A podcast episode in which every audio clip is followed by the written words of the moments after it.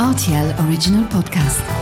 Bonjour à tous et bienvenue dans ce nouvel épisode de la Bulimo. Aujourd'hui, je retrouve le président de l'association de défense des locataires, Jean-Michel Campanella. Bonjour, comment allez-vous? Très bien, merci Monsieur Arellano. Alors, on se retrouve pour évoquer la problématique des logements insalubres au Luxembourg. Et peut-être pourrait-on donc commencer par une explication. Concrètement, quand est-ce qu'on peut parler d'un logement insalubre? Bah, c'est très simple, un logement insalubre, c'est un logement qui ne respecte pas la loi 2019 sur la salubrité euh, des logements. Donc ça peut être des critères, par exemple la taille euh, des chambres, donc il y a un certain nombre de mètres carrés qui sont fixés. Donc si vous avez euh, moins de mètres carrés que ce qui est prévu, c'est pas donc conforme. Vous avez des critères évidemment au niveau euh, infrastructure, électricité, euh, chauffage, eau, euh, bien, et puis aussi s'il y a de l'humidité, moisissure, donc dans l'état global du logement et aussi les conformités quand même aux, aux mesures de sécurité. Oui.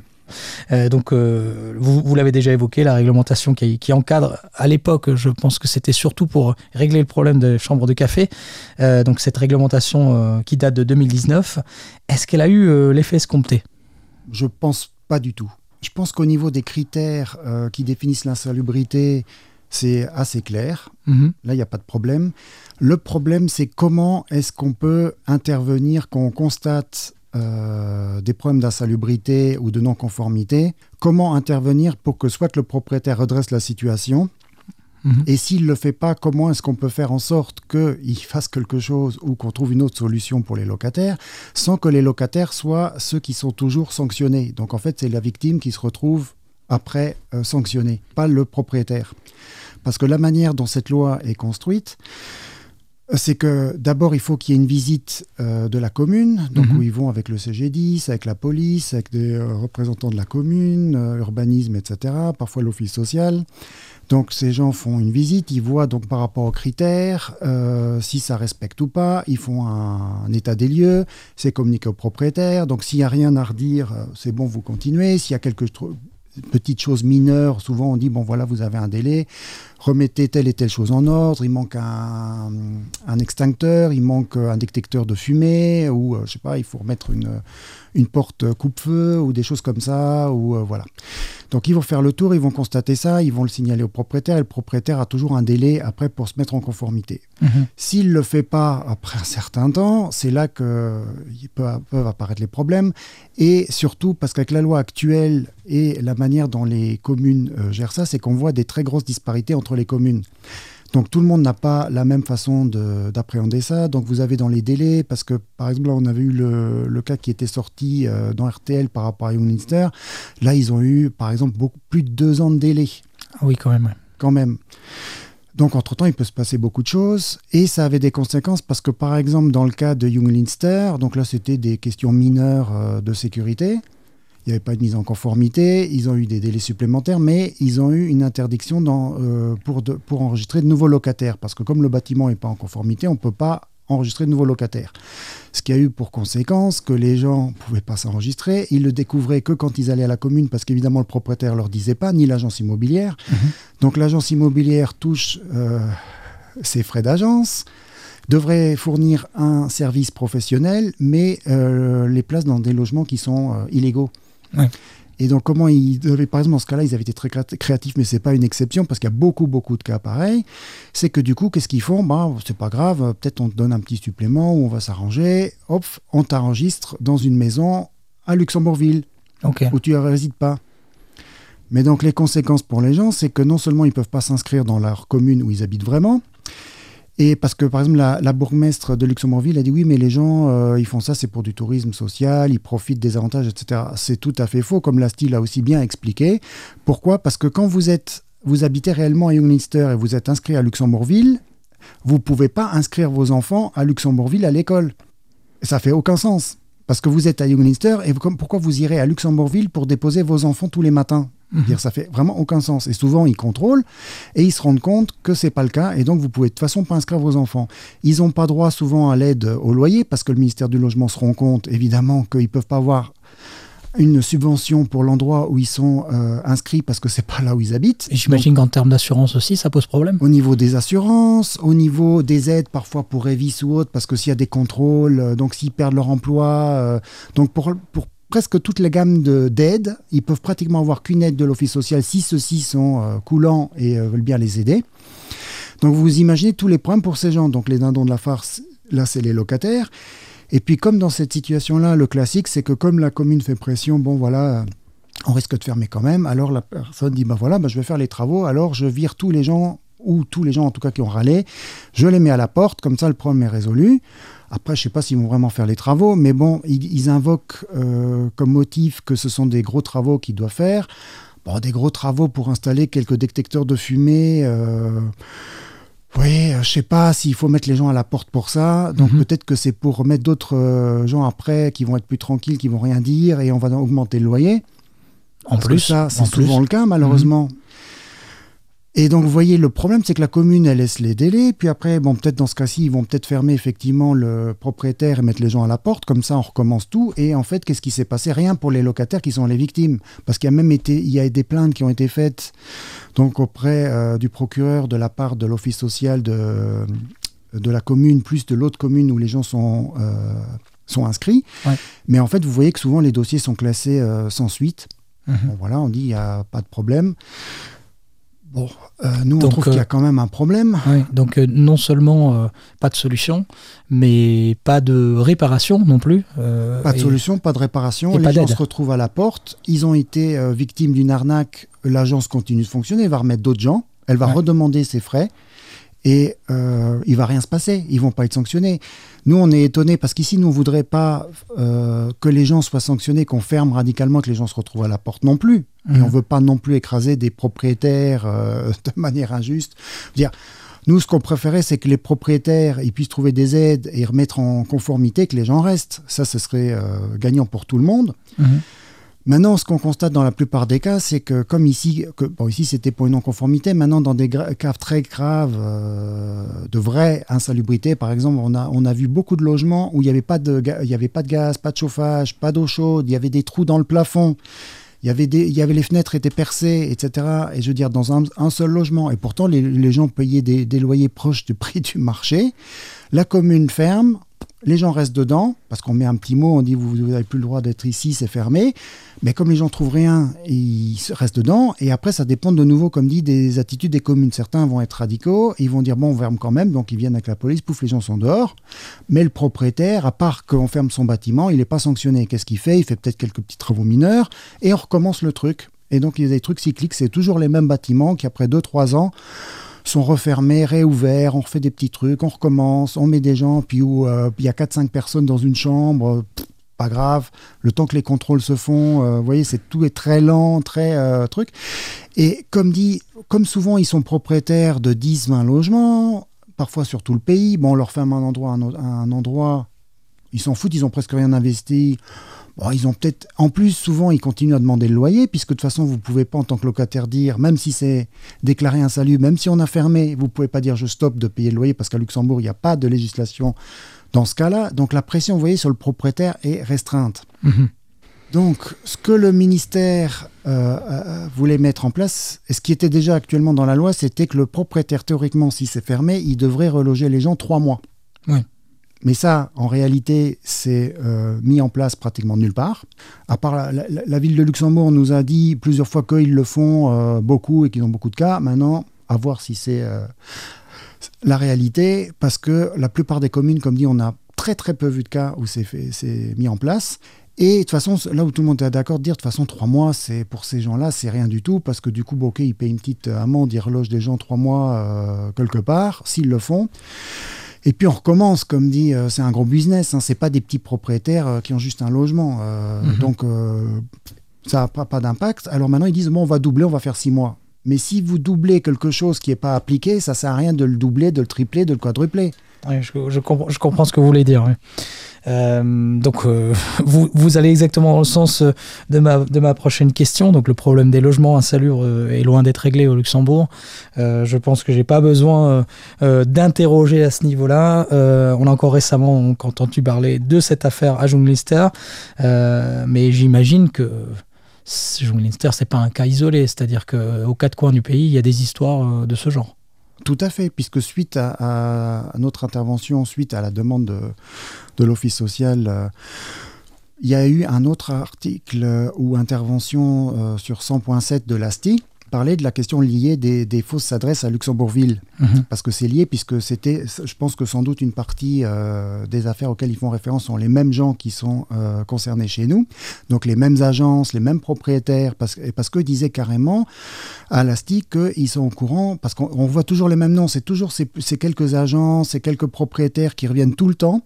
Donc en mhm. fait, euh, ça veut dire c'est une minorité quand même organisée, et eux, ils parlaient carrément de euh, d'organisation criminelle ou comment on pourrait dire ça de, de rassemblement vous voyez d'escrocs euh, on fait des fausses agences qui euh, durent quelques quelques mois un ou deux ans dès qu'on a les problèmes on ferme on fait un autre nom etc. Donc c'est une sorte de truc organisé où tout le monde sait lesquels c'est parce que c'est toujours les mêmes qui reviennent et c'est même fait à un niveau industriel parce que ceux qui louaient l'agence à Youngminster, l'Office social de Luxembourgville nous disait on a beaucoup d'autres adresses avec les mêmes gens, les mêmes agences. Donc c'est vraiment, comment dire ça, oui, du crime organisé industriel, quoi. Alors maintenant, actuellement, à Luxembourgville, ils font toute un, une histoire avec le crime organisé des mendiants. Mhm. Mais ils n'ont pas l'air d'être très pressés pour mettre fin à ce genre de crime euh, organisé-là. Et, j'imagine qu'en général, ça reste toujours le même genre de victimes, c'est-à-dire euh, des gens qui sont euh, en bas de l'échelle sociale, qui cherchent un logement pas trop cher pour pouvoir subvenir au reste de leurs besoins. Tout à fait. Les profils qui reviennent dans ces logements insalubres euh, dans ce genre de logement insalubre donc euh, genre chambre de café, chambre multiple, fausse colocation et autres, ceux qui sont le plus touchés, euh, c'est clairement des gens qui travaillent dans la restauration, les services, ménage, construction aussi, donc mhm. qui n'arrivent pas à se loger eux-mêmes dans ce qu'ils construisent, mhm. puisque vu les prix qu'il y a actuellement. Oui, donc c'est tous ces gens-là, euh, l'aide euh, aux seniors, euh, donc tous les petits jobs peu ou moyennement payés et qui n'arrivent pas sur le marché du logement à trouver quelque chose de concret. Des gens qui viennent d'arriver à Luxembourg, qu'on a et, en plus, il faut savoir, j'ai eu un des offices sociaux nous a montré des postes d'une de ces agences incriminées qui font des posts au Portugal sur Facebook en disant venez à Luxembourg, on vous trouve des logements et tout, dans ces logements qui ne sont pas conformes. Hein. Donc ils vont recruter des gens dans ces pays en leur promettant monts et merveilles. Ils viennent ici, ils trouvent des petits boulots, mais ils ont des logements qui ne sont pas conformes euh, et où ils sont dans la merde. Et où après, la question se pose est-ce qu'ils peuvent rester ici dans le pays? Parce que quand vous voyez les chiffres, beaucoup de gens sont obligés malheureusement d'après de rentrer. Est-ce qu'il n'y a pas notre problème de main-d'œuvre oui, on, sait qu'il y a actuellement un énorme problème de main-d'œuvre, que ce soit dans la restauration ou, dans la construction. Donc, au final, euh, tout ça, ça se mêle euh, à, ce, à cette crise, en fait. Tout à fait. Et puis, on, a, on y ajoute actuellement une augmentation de loyer euh, assez significative et assez inhabituelle, parce que le loyer, normalement, avait tendance à évoluer avec les salaires. Et là, plus 8% en un an, ça fait très mal. Tout à fait. C'est complètement déconnecté des salaires et ce qui a été bien montré euh, déjà aux assises que c'était déjà déconnecté et que les prix de vente euh, des appartements étaient déconnectés aussi de ce qu'on pouvait gagner au niveau du locatif. Donc euh, oui, les indicateurs n'étaient pas déjà très bons non plus à ce mhm. moment-là. Et maintenant, les chiffres confirment juste ce que M. Licheron ou M. Pacou avaient déjà bien illustré. Hein. Oui. Alors vous l'aurez mhm. probablement vu passer, euh, l'année dernière le Statec avait publié une enquête euh, qui se basait sur un sondage euh, et qui donc traitait des revenus et des conditions de vie des ménages au Luxembourg. Alors cette étude, l'Institut aurait demandé à 10 000 personnes d'évaluer leurs conditions de vie. Résultat au Grand-Duché, d'après ce sondage, un résident sur six vivrait dans un logement qu'on pourrait qualifier d'insalubre. Est-ce que ces chiffres, pour vous, y reflètent la réalité du parc immobilier luxembourgeois? Maintenant, c'est difficile à dire si c'est du 100% euh, tel quel, mais pour moi, ça reflète euh, en tout cas une indication que c'est beaucoup plus que ce qu'on dit officiellement. Parce que si on se base sur les affaires en justice, euh, là c'était d'autres chiffres qui étaient sortis. C'est, veux dire, les affaires, c'est, c'est ridicule ce qui arrive devant la justice pour ce genre de fait par rapport à, toutes les situations qu'on connaît, justement. Et vous voyez, en justice, il y a très peu de locataires qui obtiennent gain de cause.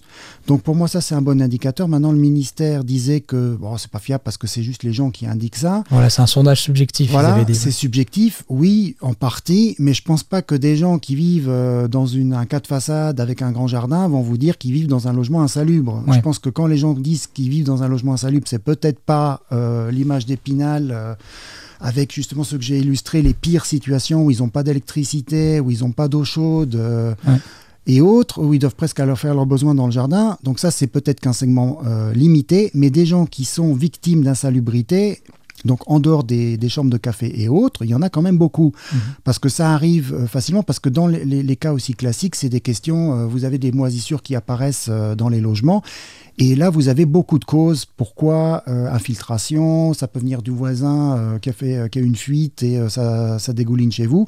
Et après, vous vous retrouvez avec un, logement où vous avez des moisissures et ça peut prendre des ampleurs énormes. Mmh. Et ce genre de situations-là sont aussi à Luxembourg très difficiles à résoudre parce que c'est des gros conflits. Mmh. Évidemment, souvent, il y a des disputes sur les causes. Parfois, les assurances qui se mettent pas d'accord, les expertises. Alors souvent, on a tendance à dire que c'est le locataire qui n'a pas aéré. Mhm. Bon, maintenant, quand vous avez euh, de l'humidité qui tombe du plafond, euh, ou vous avez des infiltrations, c'est très très peu probable que ce soit de la mauvaise aération. Mhm. Mais vous avez des disputes comme ça qui peuvent durer euh, des années. Et il faut payer les experts. Donc effectivement, c'est très dur. Et, vous avez... un avocat. Il faut un avocat. Et c'est là que, euh, évidemment, nous, on dirait en tant que Mitterschutz, il faudrait qu'il y ait plus de moyens qui soient donnés pour accompagner les gens dans ce genre de situation, pour qu'on ait une justice pour tous et plus égalitaire.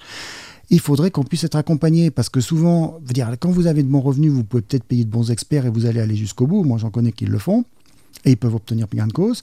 Mais la majorité des gens dont on parlait, qui sont dans des segments euh, plus précaires ou euh, classe moyenne, avec des revenus euh, moins élevés, bah, vous n'avez pas forcément euh, les moyens ou envie de vous rentrer dans des histoires pareilles avec, je veux dire, euh, vous avez des, expertises qui coûtent plusieurs centaines d'euros, parfois encore plus.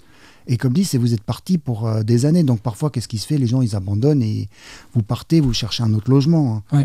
Ou vous payez le sinistre vous-même. Ou vous payez le sinistre vous-même. Ouais.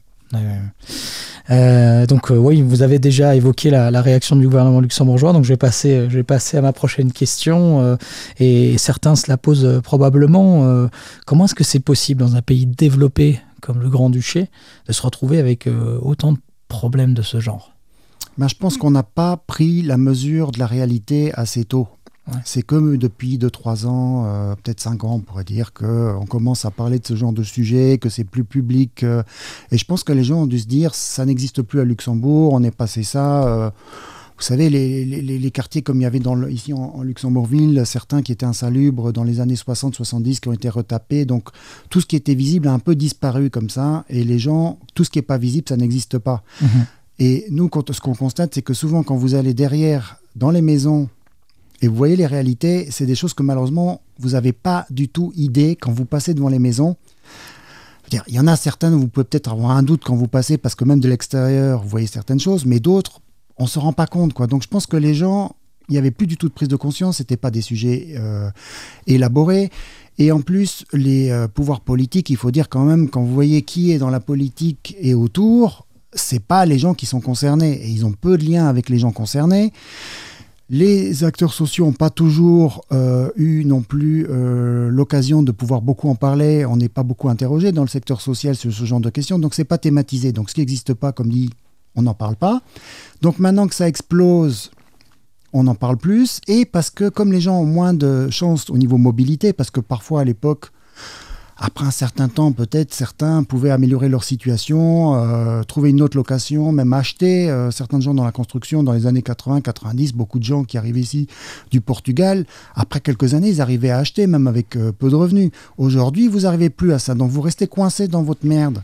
Et donc je pense que c'est ça qui a fait que tout explose et que maintenant on en est là, quoi. Parce que l'État n'a pas développé le, logement social, parce qu'on se disait non, mais on favorise tout ce qui est achat. Ouais. Donc il faut que les gens, comme le modèle que je disais, parce qu'on se dit, ah, mais ça marche bien, euh, on n'a pas besoin de faire d'HLM ici, et de logements sociaux. Regardez, euh, des ouvriers, ils achètent des maisons, ils les retapent, pas de problème. Et c'est vrai que ça a marché jusque dans les années 2000, et puis tout à coup, ça s'est vraiment euh, empiré, quoi.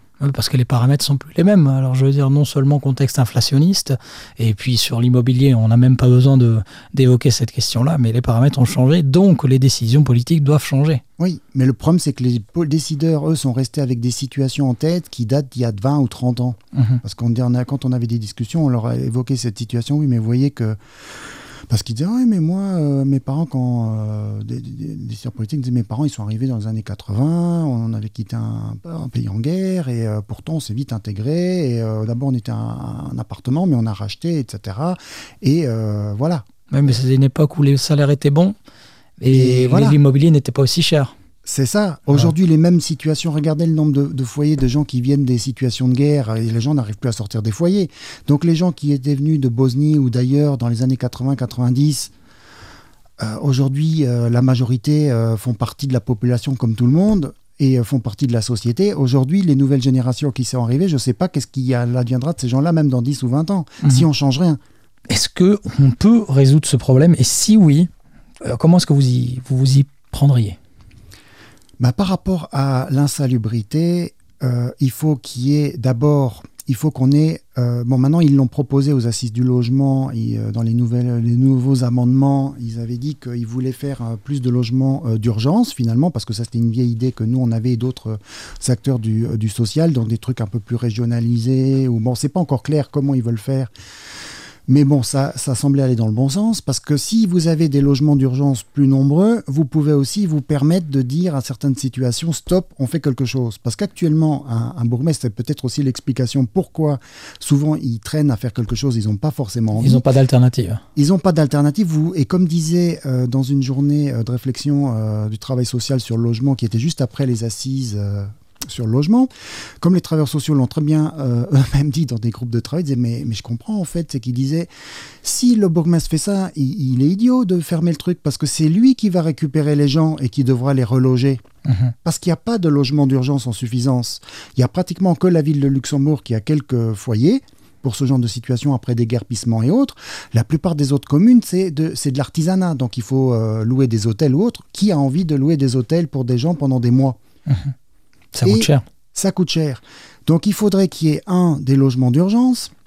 Il faudrait que ces logements d'urgence soient régionalisés et il faudrait qu'il y ait un service national euh, qui vérifie la question de l'insalubrité qui soit derrière. Donc en plus des constats qui sont faits par les communes, la mise en comment dire ça, que ce soit euh, réalisé après que quelque chose se passe, ça devrait être national. Mhm. Ça, ça a été aussi, dit à cette journée-là. Monsieur Cox était moins ravi parce qu'il dit oui, mais on est une démocratie, c'est les communes. Et là, il y avait Monsieur Bauer de la ville de Luxembourg qui a dit non, moi aussi, je suis d'accord, ils ont raison. Il faudrait que ce soit national parce que là, comme ça, il y aurait plus d'efficacité parce que dans sinon, ça dépend des communes. Alors, il y en a qui veulent faire quelque chose, d'autres pas. Et comme dit, on se tire dans le pied parce qu'on n'a pas quelque chose. Mhm. Donc, il se passe rien. Éventuellement, une loi qui sanctionnerait les propriétaires et les agences. C'est ça. Et qui aille au portefeuille. Parce que par exemple, je crois que c'est en Allemagne, vous avez un système où euh, les loyers, par exemple, peuvent être bloqués sur un compte euh, géré par l'État ou euh, para-étatique, etc. Donc, tant qu'on n'a pas mis les choses en conformité, c'est bloqué. Ça ne veut pas dire qu'ils ne les auront pas. Mais comme ça, ça fait pression. Parce que tant qu'ils font rien, bah, après, avec ces loyers-là, on peut reloger les gens, par exemple. Parce qu'actuellement, le problème aussi, avec la loi, c'est comment vous allez obliger le propriétaire à reloger les gens trois mois.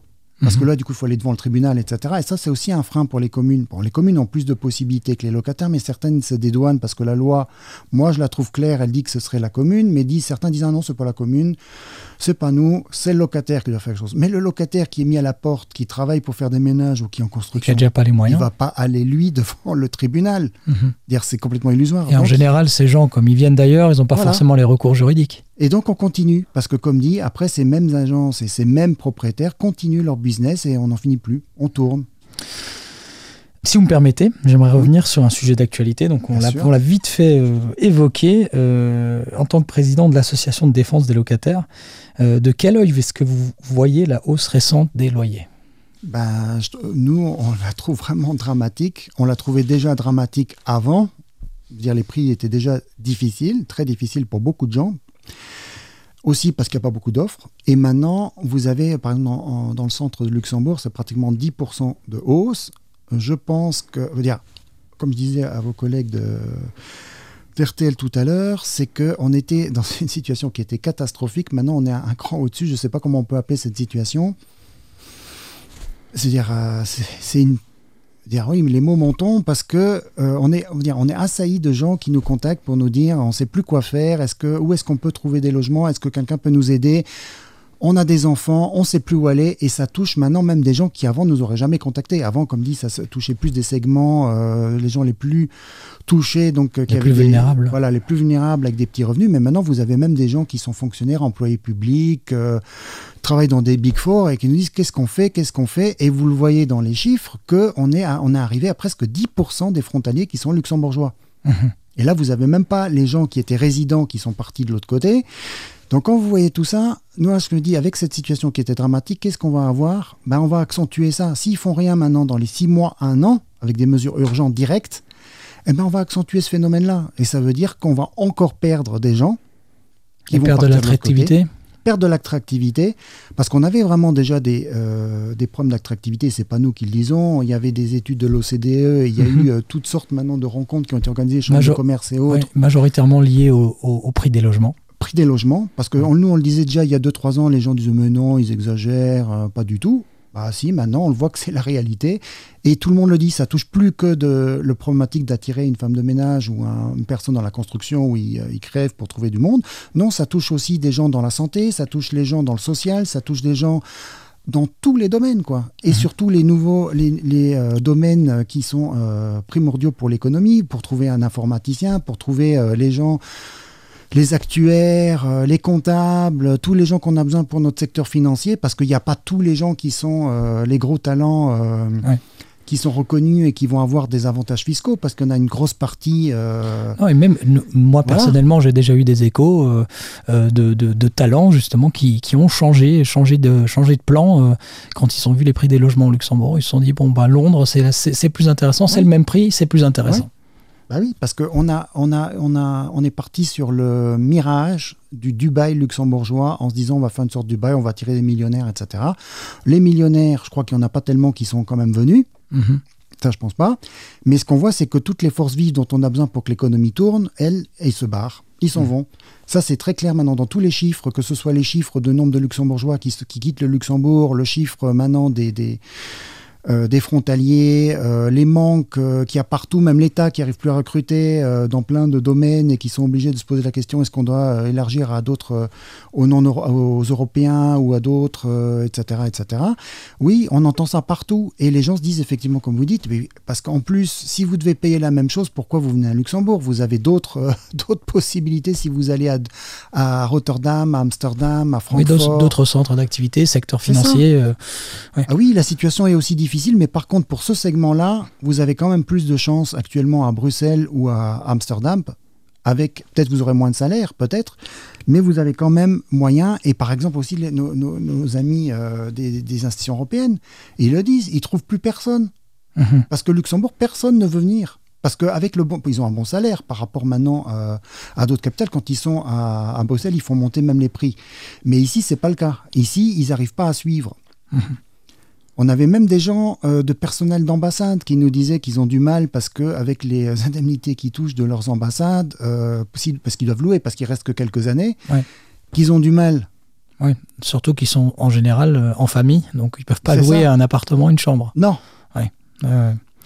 donc c'est très mauvais signe. C'est très mauvais signe parce que ce qu'on disait et ce qu'on avait déjà observé et les indicateurs qui étaient négatifs qu'on voyait déjà maintenant depuis les deux trois dernières années, dont, les derniers euh, qui ont été publiés, comme celui avec les frontaliers, l'augmentation euh, drastique depuis les dix dernières années, où ça a pas plus que doublé, triplé, quadruplé, ça, ça va pas s'arranger avec les prix actuels. Maintenant, avec la hausse des 10% euh, pour les locations, et ce qui se rajoute aussi, c'est pas seulement que les prix augmentent, mais qu'il y a moins d'offres. Il n'y a pas assez d'offres. Il y a plus de gens qui cherchent, et il y a moins d'offres, et c'est plus cher. Bah évidemment, moi j'ai des gens qui me disent bah ça me trouve le cul, mais je vais aller à Arlon ou euh, je vais aller à Trèves ou n'importe où quoi. Mhm. Ça c'est très clair. Nous sommes arrivés au bout de cette émission, M. Campanella. Euh, je tiens à vous remercier d'avoir participé une nouvelle fois à la Bulimo. Et à nos auditeurs, je vous retrouve euh, très vite pour un numéro spécial sur l'explosion des taux d'intérêt. Merci. Merci.